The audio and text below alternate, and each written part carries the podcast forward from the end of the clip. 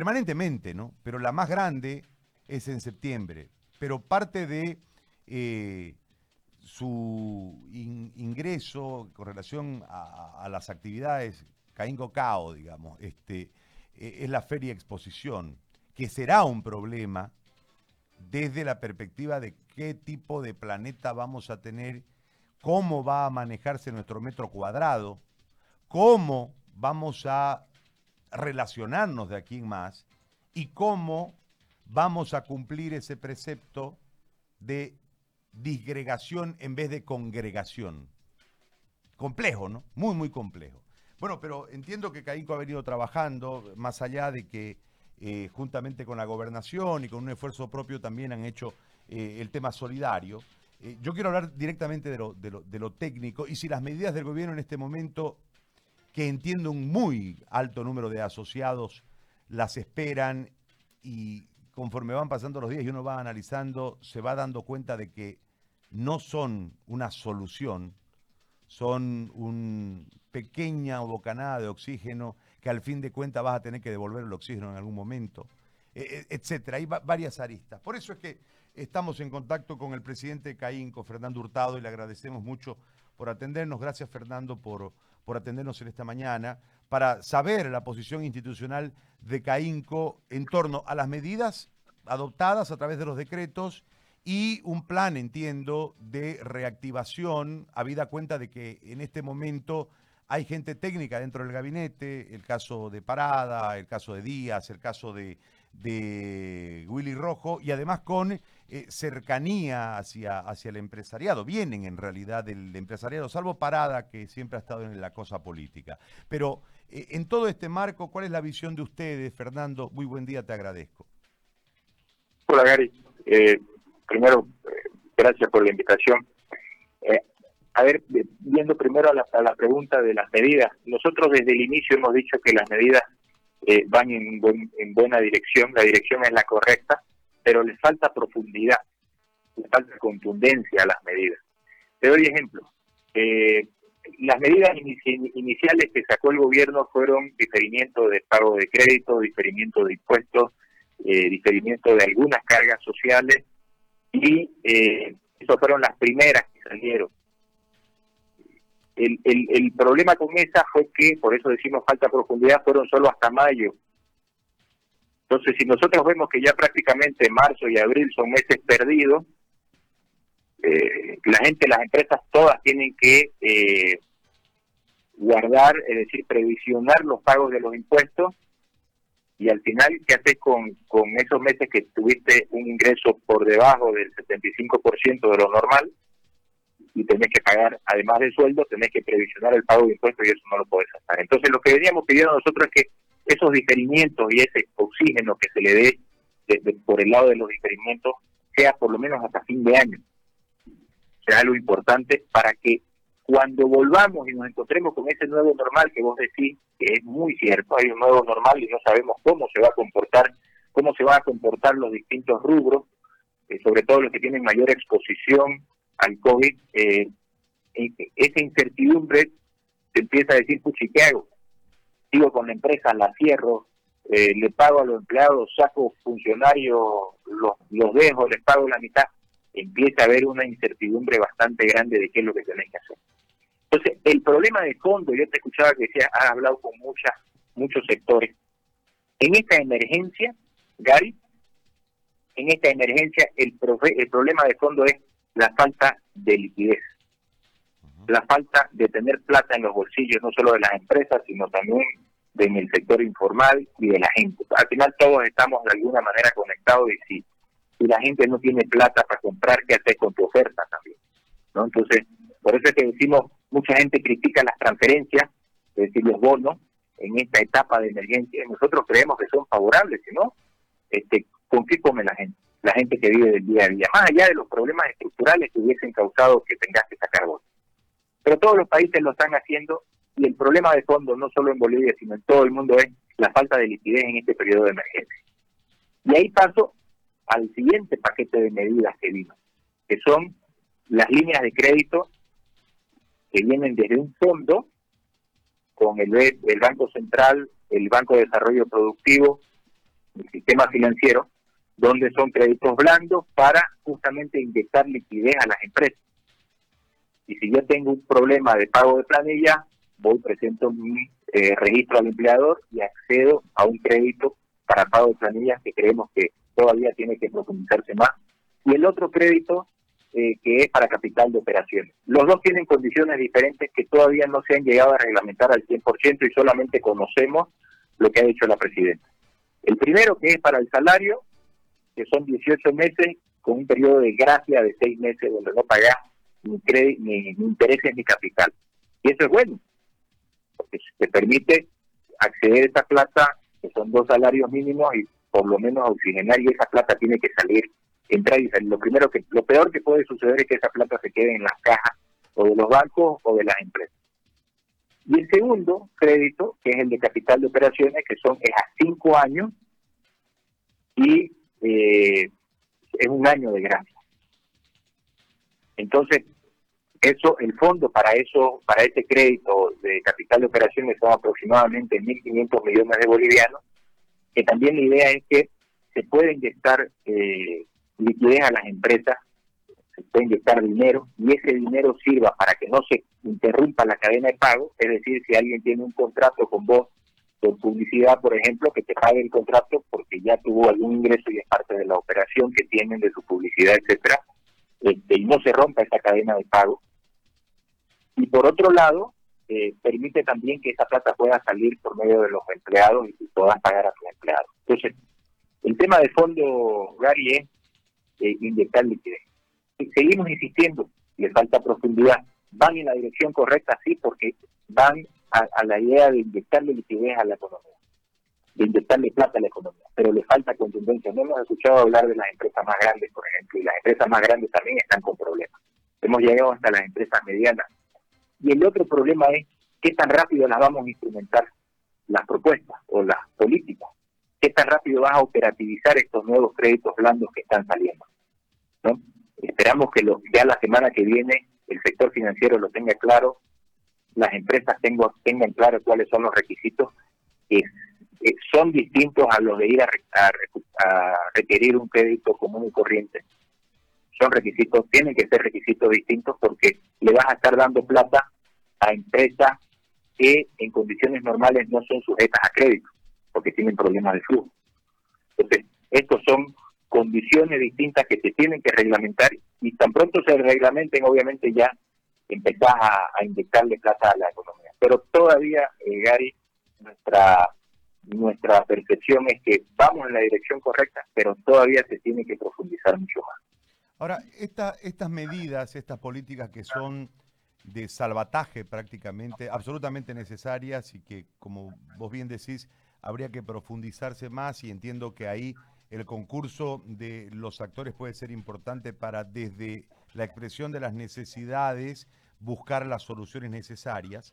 Uno puede eh, conectar esta política de, o estas políticas de, salvataje a una política económica para afrontar lo que viene en una vez, no sé, en tres, cuatro, cinco, seis meses, lo que dure, eh, superada eh, esta, esta, crisis sanitaria del planeta?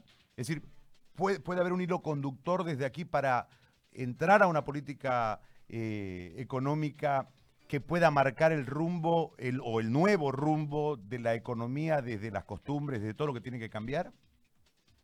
Sin duda, sin duda. A ver, lo, primero, pongamos, para ponerlo en analogía, Gary, ahorita, si vos querés, la economía está en cuidados intensivos con un paro cardíaco. Y lo que tenemos que hacer es ver cómo lo sacamos del paro cardíaco. Para sacarlo del paro cardíaco no vas a llamar a un a un comité de médicos, ¿no? Para ver, a ver qué hacemos, ¿no? Eh, son acciones rápidas y son acciones contundentes. Ya después viene una vez saliste de ese cuadro y ya se está normalizando tu situación, empezás a pensar, bueno, ¿cómo hago para que este paciente ya, en lugar de seguir en terapia intensiva, lo mandemos a pie y de aquí a poco pueda retomar sus actividades normales? Y ahí vienen estas otras medidas que vos decís, pero es en una siguiente etapa. Ahorita estamos en un, en un modo de supervivencia. ¿Ya? Y ese modo de supervivencia es que te dice tenés que tomar acciones rápidas de inyectarle plata y esa es la acción más rápida que todos los países han hecho es metámosle plata a la economía. Usemos, usemos los recursos y las y las cosas que ya tenemos, los instrumentos que ya tenemos y con eso metámosle plata a la economía, que haya circulando. Ahora, cuando vayamos a una etapa ya de vamos a empezar a levantar, nosotros hemos hecho varias encuestas con distintas empresas de, distintos sectores y la proyección, estoy hablando de proyección de las empresas, estiman que van a sobrevivir esta crisis, eh, va hasta de aquí a de 12 a 18 meses. ¿Qué quiere decir eso? Que en las condiciones actuales, la recuperación de las empresas de distintos rubros recién se estaría viendo de aquí a 12 a 18 meses para llegar a niveles de antes de cuando empezamos la crisis del coronavirus. ¿Ya? O sea, enero, febrero, de aquí a 12 a 18 meses vamos a estar más o menos igual que enero, febrero de este año.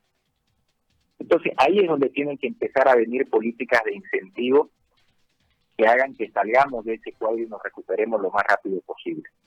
Y esto tiene que ver con ya qué hacemos para que las empresas puedan rebotar, lo que hacemos para atraer inversión, eh, que lo que necesitamos es plata, qué hacemos para eh, meter políticas que permitan a los productores exportar de una manera mucho más rápida. No olvidemos que el mundo entero está con problemas, ¿no? Y, y como decías vos, han bajado tanto los precios de las materias primas que uno de los ingresos más fuertes que tenía el país se cae y vas a necesitar buscar divisas por otro lado y las divisas las conseguís por medio de las exportaciones. Entonces tenés que dar condiciones a todos aquellos que van a exportar y que esa diversificación de lo que antes se llamaban productos no tradicionales, ahora se vuelvan productos tradicionales de exportación. Entonces hay que buscar políticas que reaviven, tienen que ser estas, esas políticas algo, algunas transversales y otras más eh, sectoriales para reavivar eh, sectores que tienen mucho potencial, como el sector textil, por, ejemplo, que venía muy deprimido desde hace muchos años. Entonces, hay política, una de ellas que se tiene que empezar a hablar ya desde, mediados de este año, en la segunda mitad del año, dependiendo de cómo vaya el tema epidemiológico y qué tan rápido salgamos de esta cuarentena selectiva que estimo que van a haber después, eh, es cómo, cómo se reactiva cómo hacer que las empresas, que sea más fácil, por ejemplo, hacer una empresa, cómo hacer que sea más fácil pagar impuestos. Fíjate, Gary, uno de los problemas más serios que tenemos, uno de los problemas más serios que tenemos en esta eh, etapa es cómo llegamos a tanta gente en la informalidad. Porque esa gente no está bancarizada, porque esa gente no tiene cuentas, no tiene NIT, no tiene nada, no está, están ahí pero no están registradas de alguna forma más allá del TEGIP entonces, esto es una oportunidad para bajarle la vara a tanta empresa formal, es decir, bajarle los requerimientos a ser formal para que empecemos a meter a tantas microempresas que están en la informalidad y todos puedan aportar también para que crezcamos todos juntos y el consumo empiece a crecer. Entonces tenemos que atacar dos, dos fuentes. La primera, o tres, perdón. La primera es cómo hacemos eh, a corto plazo de que empiecen a llegar más divisas con los precios de las materias primas de primero y eso es con exportaciones. La segunda, cómo hacemos que el consumo interno se dinamice nuevamente. Y aparte de ese consumo interno lo tenés desde la transferencia, pero eso es temporal. Tenés que generar mucho más empleo. Y para eso viene la tercera, que es cómo hacer que la inversión privada empiece a crecer. Y para que la inversión privada empiece a crecer, lo que tenés que hacer es darle condiciones que deben venir por políticas públicas. Pero repito, todo esto ya viene en la etapa después de que sacaste al paciente eh, de terapia intensiva y para sacar al paciente de terapia intensiva tenés que atender tres sectores. La población con transferencia, la micro y pequeña empresa con créditos blandos y la mediana y gran empresa también con muchos más fondos y créditos blandos para que puedan tener liquidez. Entonces, eh, este es más o menos el panorama que nosotros vemos ver. Fernando, una, una pregunta más referida a ese post-terapia intensiva. Eh, sin ninguna duda, habíamos hablado hace un momento, yo planteaba algunas preguntas eh, hace un tiempo, y en base a eso, eh, el, razonamiento nos lleva a suponer que va a ser todo diferente. Y en esas diferencias, el empresariado privado, por ponerte un ejemplo y, que no se malinterprete, sino intentando ver la realidad. Es decir, uno para contratar exige un certificado de antecedentes, por ponerte un ejemplo. Me parece que en este escenario, más allá del certificado de antecedentes, también tendrá que exigirse un certificado de salud para ver si tiene enfermedad de base o no el contratado. Pero además de eso, van a tener los que tienen atención, me explicaba ayer eh, eh, el presidente Asobán, de que el 70% más o menos de las eh, cuestiones en los bancos se hacen a través de las plataformas digitales, pero hay un 30% que todavía acude al banco, que en número es un montón de gente. Y ese, ese, tema lo van a tener que, tratar de alguna manera, que poner una cámara de desinfección en, eh, en, el ingreso, otorgarles medidas de bioseguridad a su personal, no, no sé. O sea, en toda esta otra parte, entendiendo el espíritu de Caínco, es decir, Caínco en un momento dado eh, se crea en este lado del país porque nadie nos daba nada, entonces había que buscar la forma de hacerlo. Eh, con esa misma premisa, con ese mismo espíritu que me parece no abandona eh, la esencia de Caínco, ¿qué se ha pensado o qué han conversado los asociados a Caínco o ustedes como directiva en torno a esta otra parte que es el tema de la protección al empleado en primer lugar y también a la población en general, que va a sin duda generarle una inversión también al sector privado? hay dos, hay, eso se lo puede ver por, por varios lados, pero hay algo de fondo en todo lo que comentaste, eh, Gary, que creo que la, la, la población en general lo tiene distorsionado y se ha generado un nivel de discriminación increíble contra cualquier persona que esté contagiada con el COVID-19. A mí me parece triste ver cómo hay tanto tanta discriminación. ¿Y por qué hablo de la discriminación particularmente? Porque cualquier empresa que tenga, empecemos a, las empresas abran sus puertas y, empiece a, funcionar, la persona, por más que la contraté y no tenga una enfermedad de base, porque eso puede volverse hasta discriminatorio, pero no, digamos que alguien, lo que se ha visto en el mundo es que mucha gente se va a terminar contagiando del COVID, algunos mucho más, con, mucho más gravedad que, que otros. Entonces, si alguien en una empresa se contagia con este con este virus, eh, eso no hay protocolos que todos tienen que seguir y son protocolos en los que estamos trabajando nosotros en cuanto a desinfección, en cuanto a, a, a control sanitario que tiene que haber en cada uno de los sectores, porque cada rubro funciona de una manera distinta y va a ser un reto muy importante porque el contagio lo podés sacar en cualquier parte, no necesariamente en la oficina, ¿no? Claro. Lo podés traer de cualquier parte del este. Entonces, ¿y qué va a pasar? Y ahí es muy importante hablar de ese tema discriminatorio porque no podés vos como empresa, si hay una persona que está contagiada, la detectás, que ya está en su casa, está en cuarentena, está, o está internada y está en observación, no puede sufrir toda la empresa y llevar la gente a decir, ya no vayan a comprar allá o no vayan, no se acerquen a esa zona porque hay un contagiado. Hay que tener mucho cuidado y hay que tener eh, la conciencia de que estas cosas van a suceder y que tenemos que trabajar dentro del, desde el punto de vista cultural de, nuestra gente, de que esto no es algo eh, que haga que todo el mundo salga corriendo, hay que tener los cuidados y hay que prepararse porque los contagios van a seguir y la idea es irlos controlando. Parte de la cuarentena, esto seguramente mucha gente lo ha dicho, es aplanar la curva y que no se sature el sistema de salud. Pero más allá de eso, muchas empresas ya están trabajando en cambiar sus modelos de negocio, Gary, eh, porque saben que distintos sectores son los, muchos, los, los que son mucho más, van a estar mucho más afectados y expuestos al COVID que otros. Eh, te doy un ejemplo sencillo, que lo hablaba, en los restaurantes y hoteles están mucho más eh, vulnerables, son mucho más vulnerables al COVID que, por ejemplo, el, algunos comercios o el transporte de carga, ¿no?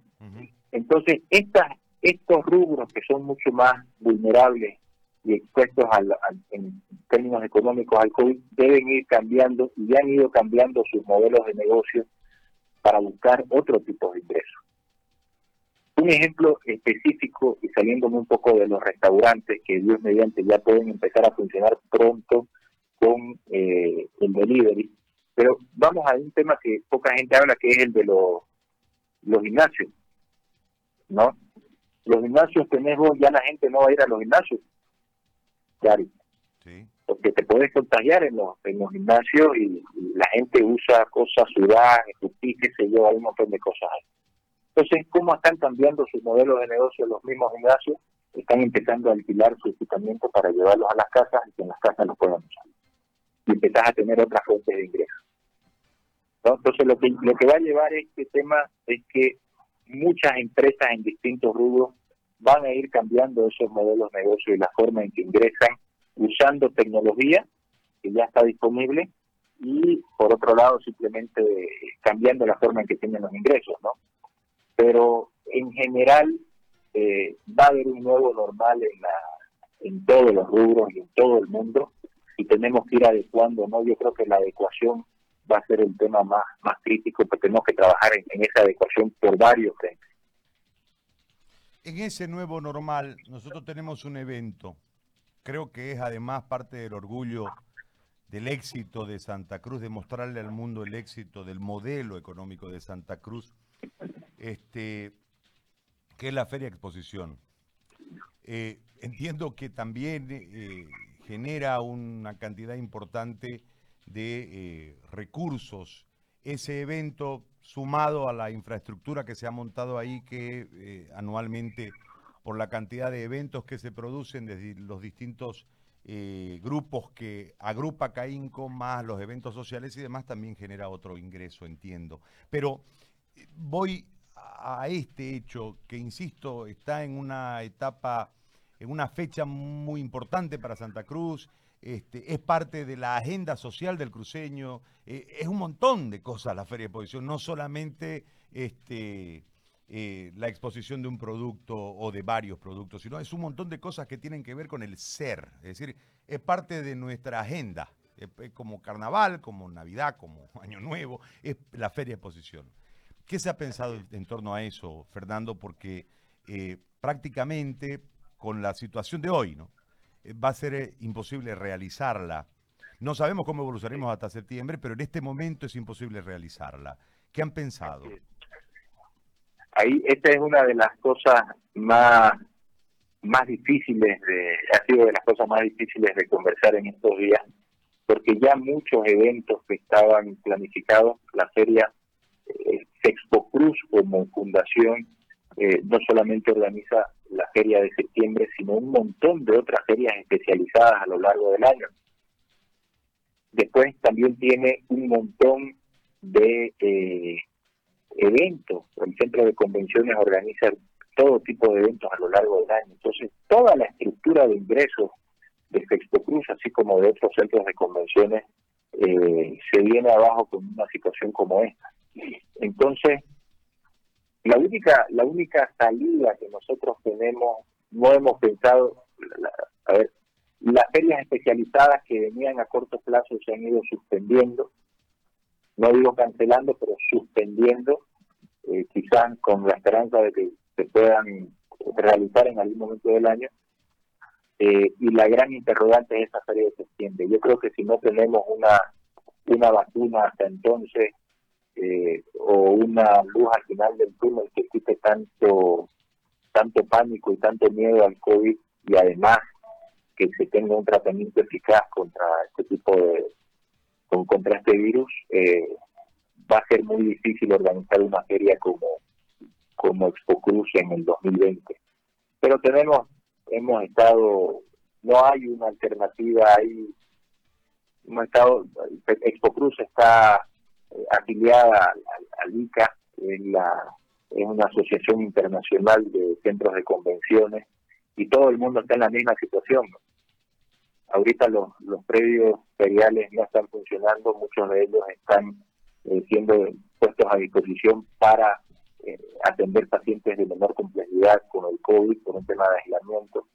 Entonces, eso es un tema que, tendremos que ver mientras va evolucionando eh, esta situación, porque más allá de que puedas entrar o no al, al predio ferial y puedas estar en aglomeraciones de gente, es una feria internacional y hay que ver cómo termina el mundo después de esta crisis, de esta pandemia. Muy bien. Fernando, muchísimas gracias por atendernos en esta mañana de sábado. Cuídate, cuida los tuyos y vamos a salir de esta cuando salgamos. Lamentablemente, como se, como se dice en el fútbol, hay que ver viendo, lamentablemente, en esta situación. Te agradezco mucho. Así es. Gracias a vos y cuídate también. Un abrazo. Un abrazo. Bueno, ahí estaba Fernando Hurtado, presidente de CAINCO, en un, en un diálogo que abarcó varios temas.